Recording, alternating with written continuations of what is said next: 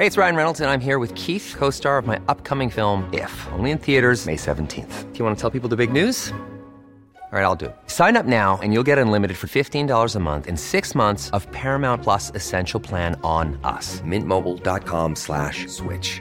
Upfront payment of $45 equivalent to $15 per month. Unlimited over 40 gigabytes per month. Face lower speeds. Videos at 480p. Active Mint customers by 531.24 get six months of Paramount Plus Essential Plan. Auto renews after six months. Offer ends May 31st, 2024. Separate Paramount Plus registration required. Terms and conditions apply if rated PG. Cada noche los expertos se reúnen para debatir, polemizar, desmenuzar a la noticia y a sus protagonistas en una mesa de opinión que saca chispas. Esto es El Heraldo, la silla rota por El Heraldo Radio. Iniciamos. Muy buenas noches, bienvenidas, bienvenidos a esta mesa de opinión del Heraldo de México, La Silla Rota.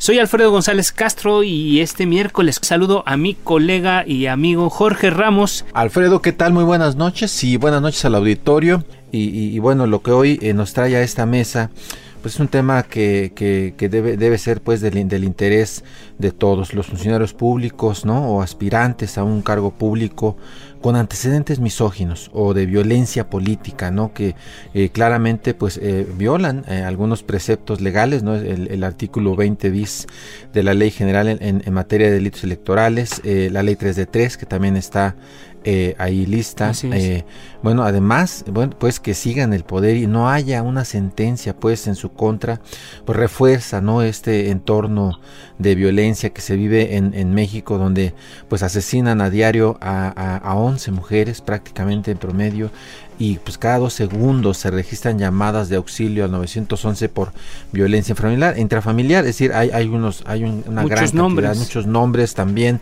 de, de, personajes que han sido señalados, no han sido sentenciados en algunos casos, algunos han tenido que disculpar por lo que han dicho, ¿no? Más por eh, la presión social que por una un requerimiento de la autoridad. Así es, así es, ahí están eh, pues muchos nombres, Félix Salgado Macedonio, Jorge Janrón, Gerardo Fernández Noroña, Marcos Zapotitla, eh, Sergio Quesada. Algunos de ellos quizás no llaman mucho la atención porque no son muy conocidos, pero muy sus, sus, casos son, son inquietantes. ¿no? Bueno, estos personajes, eh, vale decirlo, son pues, la punta del iceberg de la violencia política de género que se vive en México y lo más grave, lo sostiene pues un partido político en muchas ocasiones, es decir, hay un sistema que consiente estas acciones. Y bueno, se ha generado ya una, una, una eh, una frase, una, una idea de si ningún agresor debe ir al poder, debe llegar al poder. Entonces vamos a platicar de estos temas. Así es, Jorge, amigos del auditorio. Eh, damos la bienvenida a, Carla Humphrey. Ella es consejera del Instituto Nacional Electoral. Carla, gracias. Buenas noches. Hola, buenas noches, Jorge. Alfredo, es un placer estar aquí con ustedes. También damos la bienvenida, gracias, Carla. Damos la bienvenida a Patricia Olamendi. Ella es integrante del grupo de trabajo del Consejo de Derechos Humanos de la Organización eh, de la ONU, de la ONU, perdón.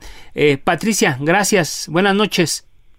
Buenas noches y muy agradecida por este espacio. Jorge Alfredo, gracias y a mis compañeras de la mesa, un abrazo. Gracias, Patricia. También damos la bienvenida a Indira Sandoval. Ella es fundadora de Las Constituyentes Feministas. Indira, buenas noches. Gracias por estar con nosotros. Hola, buenas noches, Alfredo y Jorge. Buenas noches la consejera Diana Juárez y mi querida Pato Lamendi. Un gusto estar con ustedes. Bien, ya lo comentaron, también está con nosotros Diana Juárez. Ella es editora de la eh, cadena Eva, Cadera de Eva. Cadera de Eva, el brazo editorial de género de La Silla Rota. Hola Diana, ¿cómo estás? Buenas noches. Hola, buenas noches. Buenas noches a ti, Alfredo, Jorge y bueno, a las compañeras que nos han acompañado en la cadera de Eva para visibilizar este tema y un saludo Carla, Indira y Pati. Bien, Jorge, pues ya pues vamos, entrando. Vamos entrando en materia. Sí, efectivamente, eh, hablar que pues la violencia que se ejerce en contra de las mujeres incluye la minusvalorización social, económica, cultural y pasa lamentablemente por la física. En promedio, 10 mujeres son asesinadas, te decíamos 10, 11 mujeres, y no solo eso, sino cada de cada 10 feminicidios que se cometen en contra de niñas y adolescentes menores de 17 años, el 34% de las mayores de 15 años han sufrido agresiones físicas en algún momento de su vida, el 49% fue víctima de agresiones emocionales. Y el 29%, fíjense nada más, han sido atacadas por la vía económica, por la vía eh, de, sus ingresos, en fin. Eh, y bueno, políticamente eso es otro asunto, pero para poner en contexto, eh, de qué manera pues se protege desde lo legal e institucional a la mujer de la violencia política y nos gustaría empezar con eh, la consejera Carla Humphrey, eh, consejera del INE. ¿Cómo, ¿Cómo ves este tema? Pues este, veo condiciones para las mujeres en este país muy adversas. El aumento de la violencia doméstica por la, por la pandemia pues es alarmante eh, la violencia de género y los feminicidios, donde nueve mujeres son asesinadas al día en nuestro país, donde además por estudios de la ONU, pues el 70% de las mujeres eh, sufrirá a lo largo de su vida acoso sexual o intimidad sexual.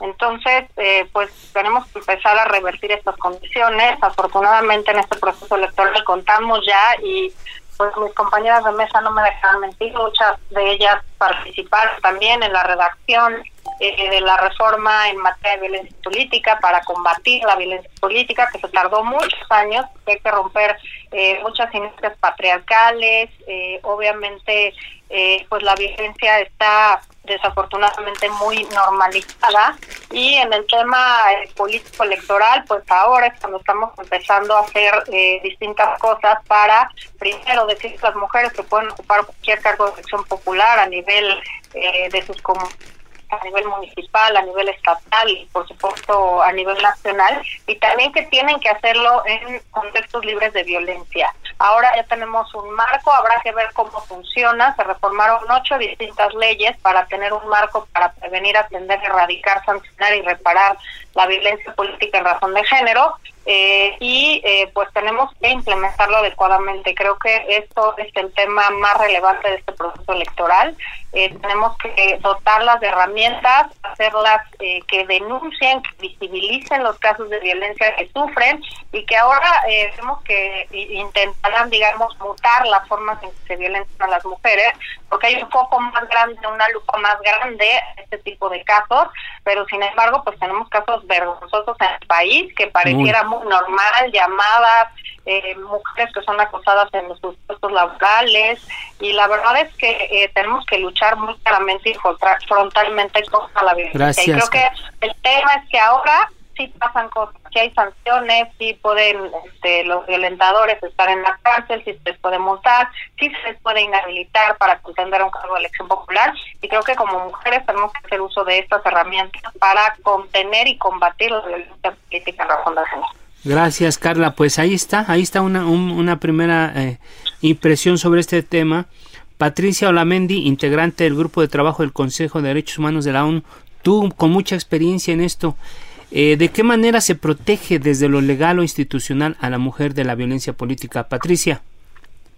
Bueno, eh, ya la consejera Carla ha aclarado que se han hecho reformas México ha hecho reformas desde el año 96, 1996, para sancionar toda forma de violencia física, psicológica, eh, por supuesto la violencia feminicida, la muerte de mujeres. Ha sido un caminar largo para las mujeres para lograr finalmente el reconocimiento de sus derechos y por otra parte sancionar la violencia en el sentido de la violencia política en razón de género, hay que dejar muy claro quiénes son los responsables de prevenir y eliminar esta violencia. Y en este caso, los principales responsables son los partidos políticos.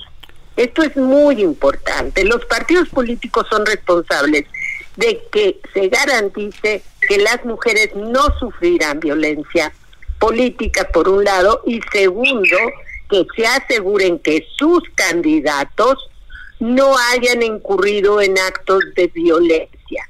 Y los otros responsables es el Estado, sus gobiernos, a todos los niveles. Y aquí señalarlo con toda claridad, lo que estamos viendo en estos momentos con algunos de los candidatos ya anunciados sobre todo con el candidato a gobernador de Guerrero, Félix Salgado Macedonio, es un apoyo total de su partido que está encubriendo conductas que son delitos, aquí estamos hablando de delitos como son violación, y por otro lado un aparato del Estado, porque es el partido de gobierno el que está ocultando, favoreciendo y bueno, una complicidad enorme del gobierno de Guerrero para no de vincular este caso a proceso y no ejercer una orden de aprehensión. Entonces lo que estamos viviendo es un conjunto de complicidades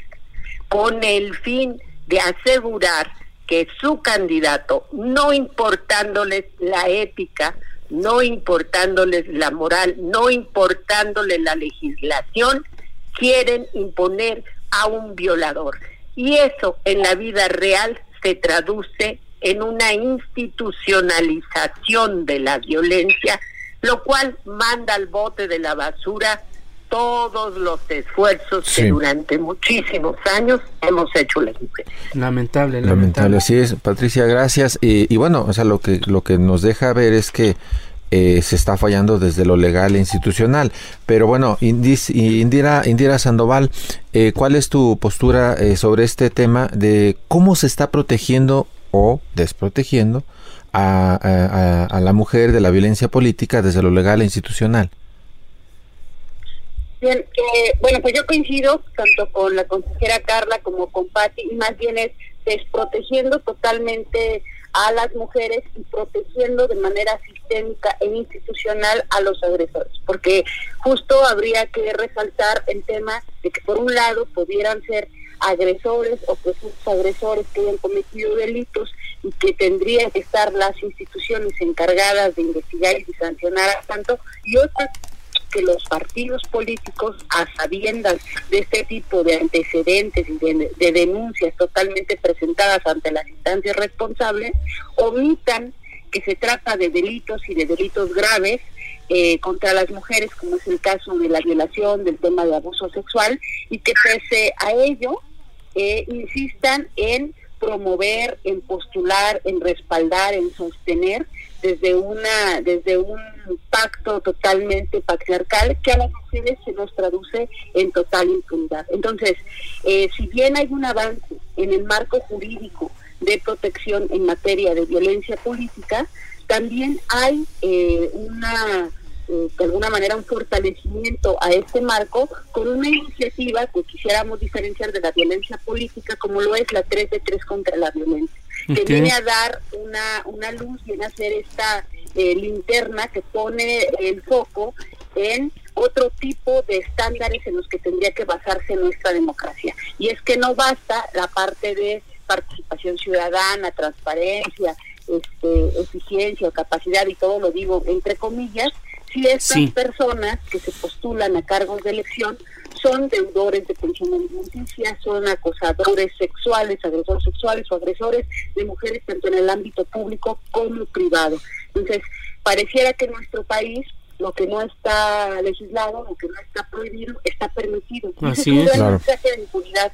contra las mujeres, ¿no? La desprotección total de manera institucional y sistémica. Gracias, Indira. Diana Juárez, editora de La Cadera de Eva, a ver, ¿qué, qué, ¿cuál es tu punto de vista sobre este, este primer tema? Ah, pues bueno, este tema, como lo dije al principio del programa, lo, lo hemos llevado y hemos cubierto pues por interés editorial.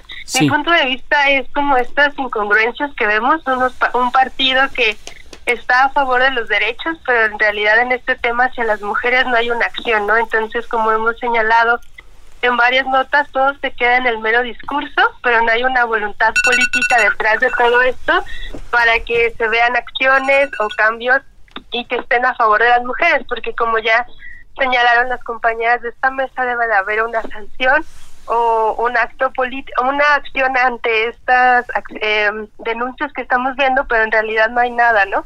Nosotros lo que hemos hecho son como listados también para evidenciar quiénes son los agresores, qué es lo que se está haciendo y solo vemos denuncias, ¿no? Entonces es algo pues preocupante y que hay que señalar de que en realidad solo se queda en el mero discurso y no hay una acción en sí misma. Así es, y, como decías Jorge, pues estos, estos responsables tienen nombre, ¿no? Está Félix Salgado, Jorge Han, Gerardo Fernández, Marcos Apotitla, Samuel García, Sergio Quesada, eh, son algunos de los acusados de este tipo de agresiones sexuales y, o de actos de misoginia. Pero el caso de Sergio Quesada, por ejemplo, es brutal. Una mujer va a denunciar ante él como presidente municipal de Tototlán, allá en los Altos de Jalisco, y en lugar de actuar, también termina acosándola. ¿Qué hacer en estos casos, eh, Jorge? Así es, Carla, hombre, ¿cómo, cómo, ves este caso en específico y, los que se mencionó, eh, como bien decía Alfredo, que tienen nombre y apellido? Eh, la verdad es que creo que eh, parte de lo que está pasando con la reforma. Estamos pudiendo, conocer los nombres de los violentadores, que tenemos ahora un registro de personas sancionadas. Desafortunadamente ya tenemos 16 registros. Eh, la entidad federativa con más registros es Veracruz. Eh, esto va a hacer posible que la información en todo el país fluya y que no puedan ser registrados, o por lo menos que las autoridades administrativas a la hora de que se les presenten las candidaturas tenga que evaluar si cumplen con el requisito de un modo honesto de vida por supuesto, me parece lamentable que cualquier hombre pretenda o suponga que puede violentar a una mujer en cualquier escenario y una forma de violentar a las mujeres en este país claramente es no tener sentencias condenatorias. Eh, por amiguismo, por tráfico de influencias o por cualquier otra razón se congelan las denuncias, no pasa nada este y protegen, por supuesto, a los violentadores. También eh, el tema con niñas y con mujeres es muy relevante. Ahorita me viene a la mente el caso de Puerto Vallarta, de un director de la policía de Puerto Vallarta que había metido a su, a su coche a una niña eh, de 10 años, eh, la paró una mujer, lo paró una mujer policía, lo detuvo y a los cinco minutos estaba afuera. Afortunadamente por la acción conjunta de distintas autoridades, pues este señor ya está detenido y por supuesto el juez que lo liberó eh, pues está en la cárcel. Pero esto nos habla de eh, cómo está normalizada la violencia contra las mujeres en todos los ámbitos. Ahora que, eh, como ya lo señalaba Indira, tenemos obligatoriamente la 3 de 3 eh, contra la violencia, que fue vino justamente de las organizaciones civiles, de constituyentes eh, feministas.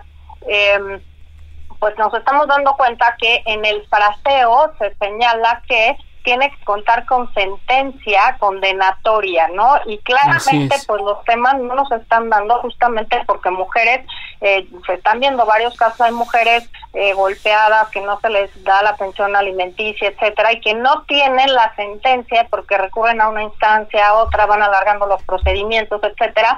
Entonces tenemos que repensar eh, esta 3 de 3, tenemos que repensar eh, esta reforma en materia de violencia política, porque claramente los supuestos no, no dan, ¿no? Eh, porque pues, todo el mundo te dice no tienen una sentencia, por tanto no se cumple ese requisito de la 3 de 3. Nosotros de cualquier modo pues tendremos que hacer un análisis muy claro de los perfiles que se nos están presentando para ver si cumplen, como decía, con el tener un modo honesto de vida. Claramente además están mintiendo cuando presentan esta declaración, están cometiendo cometiendo otro delito, por lo cual tendremos que presentar las denuncias correspondientes.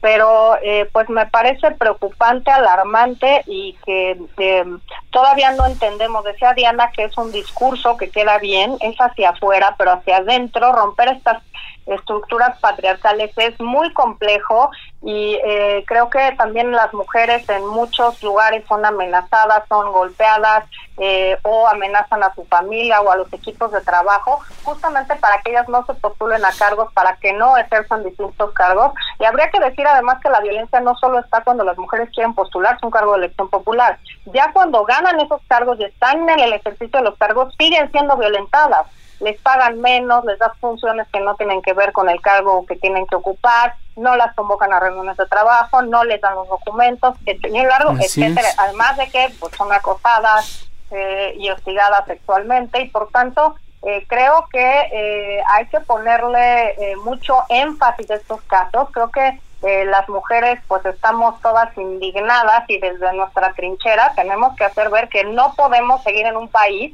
donde a, más de la mitad de la población se le violenta y en el caso de política se le violenta por ejercer sus derechos políticos y electorales. y creo que esa es una batalla frontal que tenemos que dar todos, medios de comunicación, la ciudadanía, las autoridades, tenemos que estar juntas de la mano defendiendo eh, que las mujeres ejerzan sus derechos y por supuesto en condiciones libres de violencia. Eso es, en eso, estamos. Sí, sí, sí. Eh, Patricia Lamendi, ¿cómo ves? Eh, decía ahorita Carla Humphrey que pues le están dando la vuelta, ¿no? Al tema de la 3 de 3 eh, en función de que como no hay sentencias, entonces pues pueden darle la vuelta. Y ya poníamos nombres y apellidos. ¿Cómo, cómo lo valoras?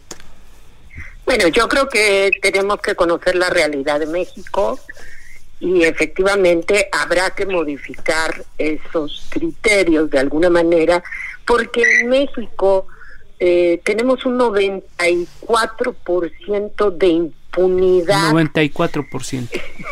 94. Y en los casos de violencia contra las mujeres es aún más grave, porque en muchos casos se quedan en denuncias, no son ni siquiera vinculados a proceso, no llegan a un juicio. Porque finalmente hay estos pactos que, bueno, creo que a todas y a todos nos quedó muy claro lo de Guerrero. el gobernador dio instrucciones para que el señor Salgado Macedonio no fuera detenido y está desde hace dos años y medio en la dirección jurídica de la fiscalía en estudio su expediente. Yo ya hubiera corrido ese director porque dos años y medio no puedes tener ah, en estudio un expediente.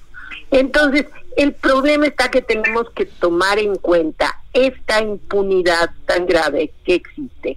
Pondré un ejemplo, además, eh, también las mujeres muchas veces denuncian menos. Yo mm, me pongo en la situación de las mujeres que denunciaron a Félix Salgado y qué es lo que ha ocurrido. Ha habido señalamientos contra ellas, hubo amenazas contra ellas, no hay credibilidad, hablan del debido proceso para el señor Salgado Macedonio, pero no hablan del principio de buena fe que tiene que ver con la credibilidad de las víctimas. Entonces, hay este sistema de complicidad que yo creo que una denuncia eh, ya sería suficiente para considerarlo como no viable para una candidatura. Además, hay que decirlo también, en los casos de violencia sexual, por estudios realizados y encuestas en México, solo 8 de cada 100 mujeres agredidas denuncian. 8 de 100. O sea, es una cifra negra muy grande. Muy grande, muy grande. tiene que ponerse en cuenta. Y lo otro que es más grave, a mí me parece, yo soy una ciudadana como muchísimos de nosotros que trabaja y que paga sus impuestos, me parece vergonzante que los recursos que pagamos y que se les da a través de prerrogativas a los partidos políticos sean usados para financiar campañas de agresores sexuales, de agresores físicos, de violadores y sobre todo de misóginos. Nuestro dinero promueve eso. Me parece que ya sería razón suficiente para no permitirnos. Tendría que haber una indignación ciudadana porque ya es tiempo que los ciudadanos tomemos en nuestras manos el control Así es. de los procesos de elección. Gracias, y Me parece elemental. Bien, ya escuchamos a Patti Olamendi y ahora eh, le damos la palabra a Indira Sandoval. Indira, cuéntanos de que tiene un, minutito para que nos hagas una reflexión sobre este tema del que estamos conversando.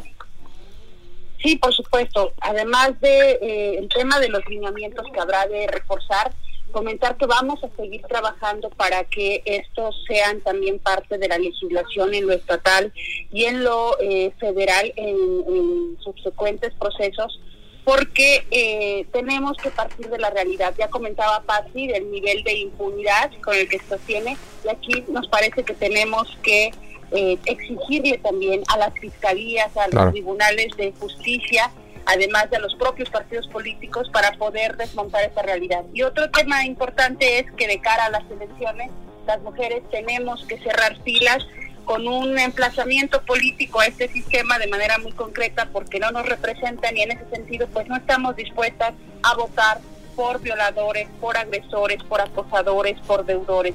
Exigimos autoridades dignas eh, y autoridades responsables y comprometidas con nuestros derechos humanos. Muy bien, muchas gracias Indira. Vamos a Jorge, amigos del auditorio, vamos a hacer una pausa, y regresamos con la intervención de Diana para que ella nos dé su punto de vista sobre esto. Hacemos un corte, no le cambie y volvemos.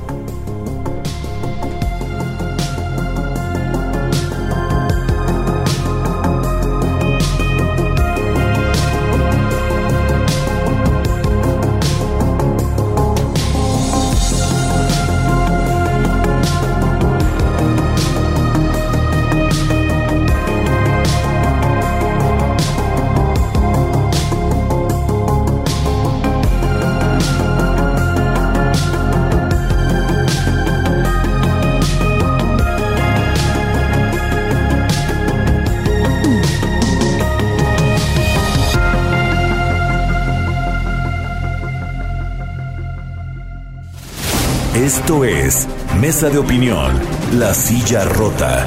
La polémica y el debate continúan después del corte. No te vayas. El Heraldo, La Silla Rota. Mesa de análisis e investigación con Alfredo González Castro y Jorge Ramos. Regresamos.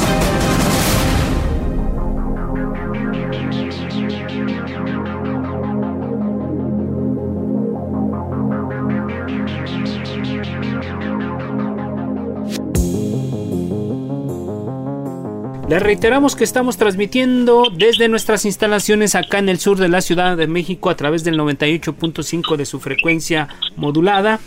Y también saludamos a todos los amigos que nos sintonizan en el interior de la República y allá en el sur de los Estados Unidos. Jorge, muy importantes, muy interesantes los puntos de vista que ya nos ponían en, sobre la mesa con este asunto de la violencia política, la violencia de género.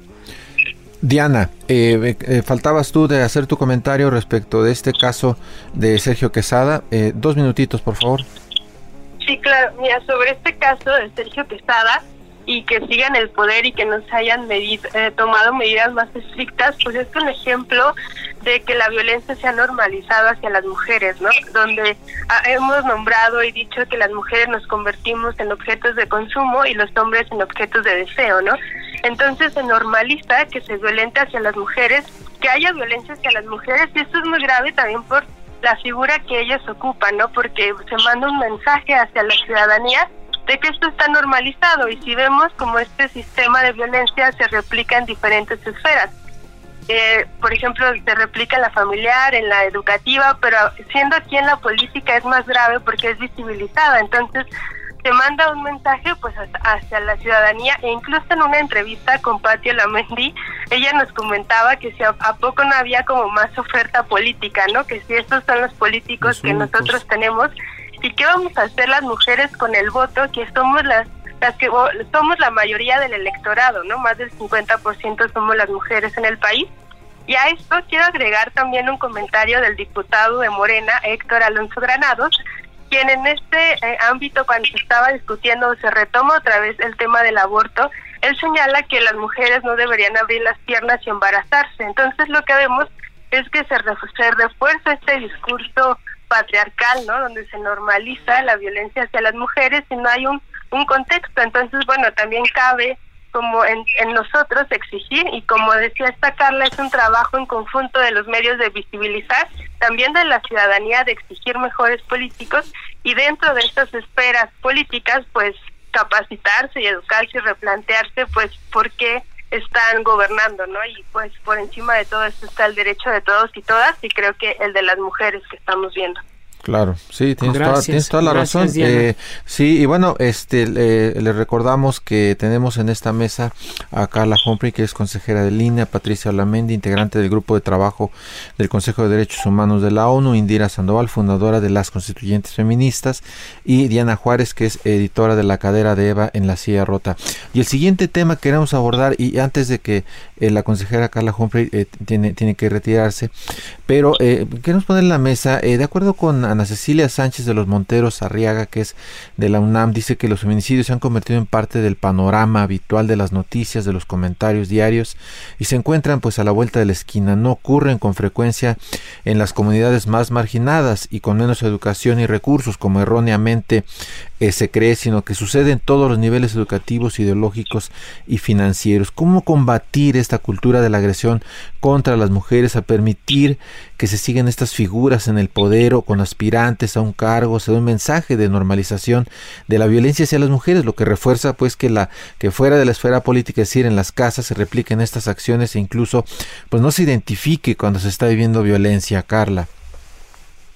Pues la verdad es que creo que tenemos que hacer un trabajo conjunto todos porque hay que visibilizarla. Eh, hoy, justamente hace siete años, se incorporó el principio de paridad a nuestra Constitución y parece que a partir de eso se visibilizan los casos de violencia política. No teníamos como en el radar y comenzamos, eh, pues autoridades eh, académicas, etcétera, armar este protocolo para atender la violencia política en razón de género porque no había un marco adecuado. Ahí nos dimos cuenta que hacían falta sanciones, responsabilidades, por supuesto, eh, el tipo penal de violencia política, que en el gobierno anterior, el gobierno de la República, la Consejería Jurídica o el consejero jurídico eh, propiamente se negaba a tener un tipo penal de violencia política, por eso se retrasó tantos años la aprobación de este marco y en efecto las condiciones de pandemia han provocado un aumento a la violencia doméstica. Eh, creo que hay que generar estas estrategias y estas sinergias para que las mujeres se postulen a estos cargos de elección popular. En esta elección que será más grande tenemos más de 20 mil cargos en juego, 20 mil 382 cargos en juego y en la mitad de estos cargos tendrán que ser postuladas mujeres. Entonces, eh, creo que el tema primero es un tema cultural, un tema social, un contexto de discriminación y violencia histórica eh, eh, hacia las mujeres, que tenemos entonces este cambio, el social, el cultural, es el que más tiempo tarda en darse y por eso eh, lo hemos dado y hemos dado estos avances. Hoy tenemos una legislatura de la paridad, por ejemplo, pues con base en sentencias de reformas legales y reformas constitucionales para avanzar en los hechos, lo que eh, sin este marco normativo y sin esta reforma nos hubiéramos tardado décadas en avanzar. Ya están las mujeres en esos espacios, ya se ven eh, algunas consecuencias muy muy prácticas de esto, ya se amplió el principio de paridad en la Constitución, ya se aprobó finalmente este marco para combatir la violencia política en razón de género. Eh, los medios de comunicación creo que incluso también han cambiado. Yo recuerdo esas épocas y todavía la gobernadora Pavlovich eh, que bueno es de las últimas digamos en llegar al cargo que hoy tenemos dos solamente en ese en ese titular titularidad de los poderes ejecutivos de las entidades federativas, pues se le preguntaba o se, lo que se decía en medios era cómo se veía, si se veía bien, mal, si se había puesto no sé qué. Y creo que hasta los medios de comunicación han sido mucho más sensibles en visibilizar esta violencia, en hacer consciente a la ciudadanía de que las campañas de mujeres no pueden tratarse de cómo se ven o si les dio el permiso el marido, porque esas eran las preguntas antes, ¿no? Sino quiénes son, dónde han estado, qué resultados han dado, cuáles son sus programas de gobierno, sus plataformas, etcétera, ¿no? Y creo que, eh, por eso lo digo, hasta los medios de comunicación ahora son mucho más sensibles en qué preguntan, cómo lo preguntan, cómo atienden las campañas de mujeres. Desde el INE también tenemos un monitoreo para ver qué tratamientos se les dan a las campañas de mujeres, en qué espacios porque usualmente, y todavía es así, eh, la primera violencia que sufren las mujeres que quieren participar en política es primero, por supuesto, al interior de los partidos políticos, no se les da recursos, no se les da espacios en, radio y televisión, y ahora también por los lineamientos, pues determinamos que el 40% de los recursos públicos tienen que ser para campañas de mujeres y también de los espacios en radio y televisión. Entonces creo que es un trabajo que eh, se lucha o que se tiene que hacer desde distintas trincheras, en nuestro ámbito o el mío en el INE, pues es este administrativo electoral. Acabamos de firmar eh, ayer, no antier, el lunes, dos anexos técnicos con la UIF, pero uno de ellos en concreto tiene que ver con el combate a la violencia política en razón de género y justamente tiene eh, que ver con conocer la capacidad económica de la persona eh, que está violentando políticamente a, a una mujer para que la sala regional especializada pueda poner sanciones que inhiban y disuadan de seguir cometiendo violencia política. Si alguien tiene, eh, digamos, una capacidad financiera eh, y económica importante y se le sanciona con la multa mínima, claramente esto no Va a este, seguir. será territorio de que siga cometiendo esta violencia Así política. Es, Carla Humphrey, perdón, Carla Humphrey, eh, consejera del INE. Entendemos que te tienes que ir, eh, valoramos mucho tu tiempo, tu espacio, tu participación y si nos permites vamos a dejar abierta la comunicación para futuras eh, mesas de análisis y bueno, le agradecemos mucho a Carla que nos haya acompañado esta noche. Gracias Carla. Gracias, buenas noches eh, y buenas noches Pati, Indira y Diana. Un gusto estar con ustedes. Sí, muchísimas gracias, eh, porque estos temas, insisto, no, no, no, no los podemos dejar de, de mantener en, la, en la discusión. Y vamos con Patricia Lomendi, justamente, preguntarte, eh, Patricia, ¿cómo combatir esta cultura de la agresión contra las mujeres eh, eh en, en, o sea, desde tu perspectiva? Bueno, yo creo que es importante señalar que la primera etapa, que es contar con leyes que las sancionen, pues hemos avanzado mucho. Ahora, como bien lo dice Indira, iremos por la legislación 3 de 3 para que efectivamente en ningún cargo público, en ningún espacio de elección, estén personas que sean deudores alimentarios, agresores o agresores sexuales, acosadores. Esto es bien importante, pero lo más importante es que tengamos el respaldo ciudadano. Es decir, que la ciudadanía en general nos indignemos y no aceptemos que estas personas estén ejerciendo espacios de poder público y político. La otra medida fundamental para la prevención es la sanción. Mientras no tengamos esas sanciones en tribunales, en espacios administrativos, va a ser muy difícil porque les estamos dando una invitación. Eliminar discursos que favorecen a estas conductas es fundamental y quiero en ese sentido felicitar al INE por el trabajo que está haciendo en verdad para asegurar que las candidatas en esta próxima elección vayan con un piso parejo a la competencia electoral.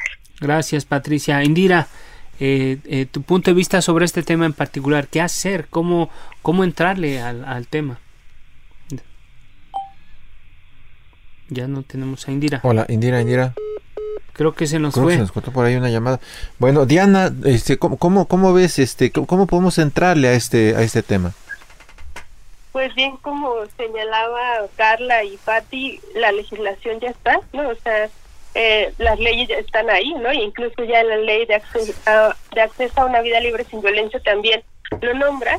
Yo creo que hace falta la voluntad política, porque si bien ya se señaló en la ley 3 de 3 que no podemos tener este tipo de candidatos, ni siquiera aspirantes, ¿qué se va a hacer, no? Entonces creo que como en todos los aspectos hace falta una acción. Yo creo que eso sería como una en las que concierne hacia la esfera política, pero también como mencionaban que es un trabajo en conjunto, en los medios de comunicación estamos haciendo nuestro esfuerzo y por ello pues existe en la silla rota este espacio de la cadera de Eva que busca visibilizar estos temas, cuestionarnos, cuestionarlos y formarlos, ¿no? O sea, como entender qué está pasando en el ámbito político y explicarle a nosotros, a la ciudadanía, por qué es importante eh, tocar estos puntos, analizarlos y traerlos como a estas diferentes plataformas de comunicación. Incluso quiero retomar algo que en su momento nos compartía esta Indira en una entrevista sobre la ley 3 de 3, que esto sirve como una radiografía para conocer el ámbito político, los políticos que están, porque si bien antes solo preocupaba si eran corruptos o tenían nexos con el narcotráfico, también hay que poner eh, en el punto, ¿no? Y, y, visibilizar si no cometen violencia hacia las mujeres. Entonces, creo que es como que se agrega a la agenda política observar esto. Y bueno, aquí nos convertimos ya las mujeres como sujetos de derecho y nos está replicando este eh, mensaje no normalizado hacia las mujeres. Así es, y, bueno, creo que aquí el, la, pregunta siguiente que, tenemos que hacerles a nuestras invitadas eh, eh, Patricia Lamendi es acerca de, estamos viendo en las discusiones de, de, los temas de la agenda, ¿no? Este, que si vamos a regular las redes sociales, que si el, el, el, Banco de México, pero la verdad es que hemos dejado fuera este, este, este tema. Yo siento que se está dejando eh, fuera del foco y ya lo decía Diana, tiene que ser eh, ya no solamente pensar de si el, el, candidato tiene nexos con el crimen organizado, si, eh, en fin, sino que tiene que tener este tipo de elementos, Patricia, ¿cómo lo ves? Totalmente de acuerdo, porque son los temas que nos importa a la sociedad. El problema es que no estamos en la agenda del presidente. Eso hay que decirlo abiertamente. Muchos de los avances logrados se están revirtiendo en contra de las mujeres. Tenemos un gabinete integrado por mujeres que se quedan calladas eh, frente a determinados hechos y una creciente violencia, pero también hay que decirlo, una disminución real del desarrollo de las mujeres. Voy a poner dos ejemplos claros. La primera es, tiene que ver con este aumento de, de violencia. El año pasado, 2020, fueron 220 mil carpetas de investigación por violencia familiar. ¿Qué sabemos de esas 220 mil familias que vivieron en esa situación? Absolutamente nada. Es decir, es uno de los delitos de más alto impacto en el país. El otro tema es solo dos de cada diez niños eh, son beneficiados con la pensión alimenticia. Es decir, ocho niños no logran que su padre asuma las responsabilidades. Y el otro dato durísimo es que las mujeres sobre todo jefas de familia, en esta pandemia han perdido el empleo o han perdido los ingresos. Es decir, tenemos más del 30% de los hogares mexicanos que son regularmente sostenidos por una mujer que en este momento no tiene los recursos mínimos para sobrevivir. Entonces son los temas sobre los que tenemos que discutir, porque de otra manera pues estamos haciendo a un lado a la mitad de la población mexicana y eso es muy grave. Gracias, Pati. Gracias, Pati. Indira, Indira se, nos este, había cortado la señal. Este, ¿Cómo lo estás viendo? decíamos eh, que en la agenda tenemos, eh, pues estamos discutiendo que si eh, regulamos las redes sociales, que si el, Banco de México se hace cargo de eh, determinados flujos este, de dinero, en fin, una serie de temas que tenemos en la agenda, pero este no está, eh, no es la preocupación principal. ¿Cómo hacer para que esto sea una preocupación principal en la agenda?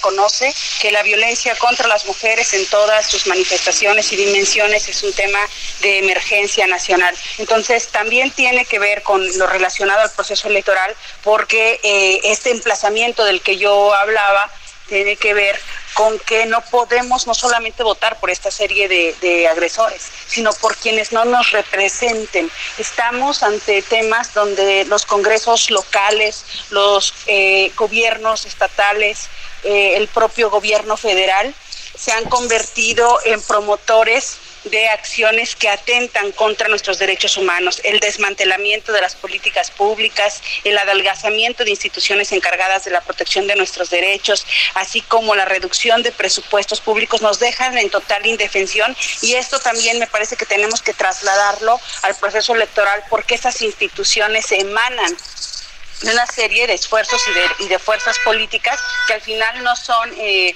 eh, instituciones per se, son una serie de personas que legislan con, desde los prejuicios, que gobiernan desde la misoginia y que todo esto se traduce en una gran nata muy gruesa de impunidad. Entonces, me parece que también el problema inicia por reconocerlo y porque también la ciudadanía y en este caso las mujeres que pongamos otro estándar en la parte de nuestra participación política, en la gran fuerza que representa nuestro propio voto. Muy bien. Bueno, pues ya estamos en la recta final. Este, dos minutitos cada una para, para una pregunta que es hacemos recurrentemente aquí en este espacio y que tiene que ver con el número de candidaturas de mujeres que se están haciendo, la, la, cuota que eh, al final de cuentas se tuvo que obligar pues a los partidos a que a que hubiera un, un número determinado de, de, mujeres candidatas y la pregunta es eh, y ya para ir cerrando eh, dos minutos cada uno Patricia cómo ves esta esta esta cuota eh, de, mujeres, tenemos ya casi más de 40 mujeres candidatas a gobernadoras. Eh, ¿cómo, ¿Cómo lo estás valorando? Y ya para ir cerrando, dos minutitos a cada una. Adelante, Patricia. Bueno, yo creo que finalmente logramos que los derechos establecidos desde la Declaración Universal de los Derechos Humanos fueran realidad y tuvieron que pasar muchos años.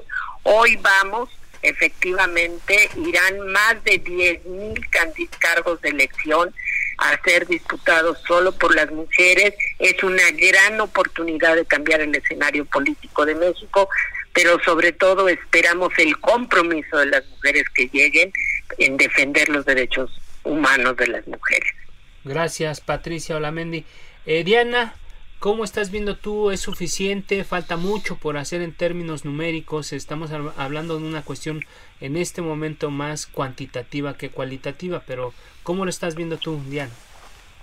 Pues creo que es importante y importante reconocer que se abran esos espacios para las mujeres, que haya como este camino que se esté trazando, ¿no? Que hubo una lucha detrás para todo ello, pero bien como dices, no solo está en lo cuantitativo, ¿no? Si hay que irnos a lo cualitativo, porque estas mujeres, ¿qué temas van a llevar, ¿no?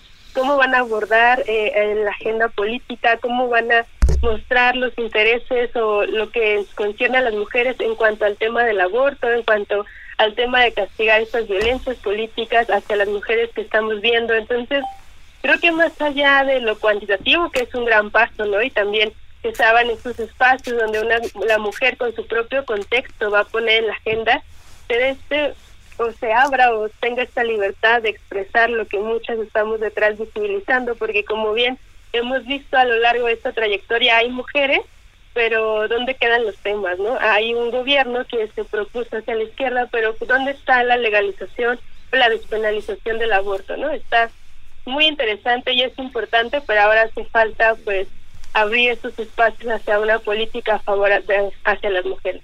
Gracias, Diana. Indira, un comentario final sobre este tema en particular, el tema de cuotas de, de calidad de temas, los que están llevando eh, a, a las campañas. ¿Cómo lo estás viendo, Indira? Es importantísimo que no solamente se toquen los aspectos que hemos comentado sobre los perfiles de las candidaturas, sino también sus agendas políticas, sus agendas legislativas, sus agendas de gobierno. El tema de las mujeres y especialmente de nuestros derechos humanos no puede ser un asunto testimonial, no podemos ser el moño rosa de la solapa de nadie.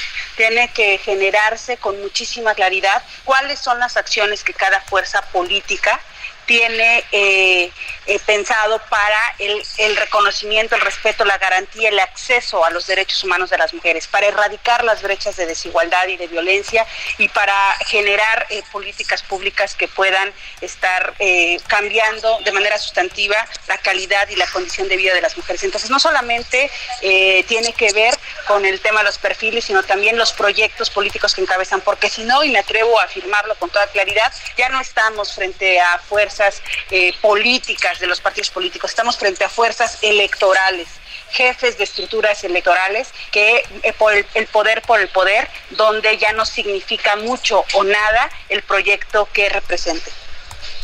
Muchas gracias, muchas gracias Indira. Pues. Muchísimas gracias, pues eh, de verdad a nuestras invitadas, que este tema de, de, verdad hay que visibilizarlo cada vez más, ponerlo en, en la lupa eh, estar atentos, ya lo, anunciaba eh, la consejera Carla Henkel, que ya, ya tienen registros ¿no? en esta base de datos de los personajes que eh, podrían estar en, en, en, falta ¿no? por, por, antecedentes de violencia contra las mujeres y creo que es importante darle seguimiento y, ponerlo en, la lupa, Fredo Auditorio. Gracias, pues efectivamente un tema del que vamos a seguir conversando, eh, Jorge, amigos del auditorio. Gracias a, nuestras invitadas, gracias a, a, todos los radioescuchas por participar, estar muy pendientes de este programa y pues llegamos al fin de este espacio, Jorge. Así llegamos al fin de este espacio, eh, nos vemos pues, la próxima, el, el, martes, miércoles. Y sí, y no nos resta más que agradecer a quienes hacen posible este esfuerzo, Isaías Robles en la información, Orlando Oliveros en la producción y Manuel Soto en los controles técnicos. Los esperamos el próximo miércoles a las 10 de la noche y el martes en la mesa de opinión a fuego lento. Descanse, muy buenas noches y está demostrado que el cubreboca sí sirve. Por eso yo me lo pongo, Jorge. Buenas noches, no se les olvide ser felices. Usen cubrebocas, yo me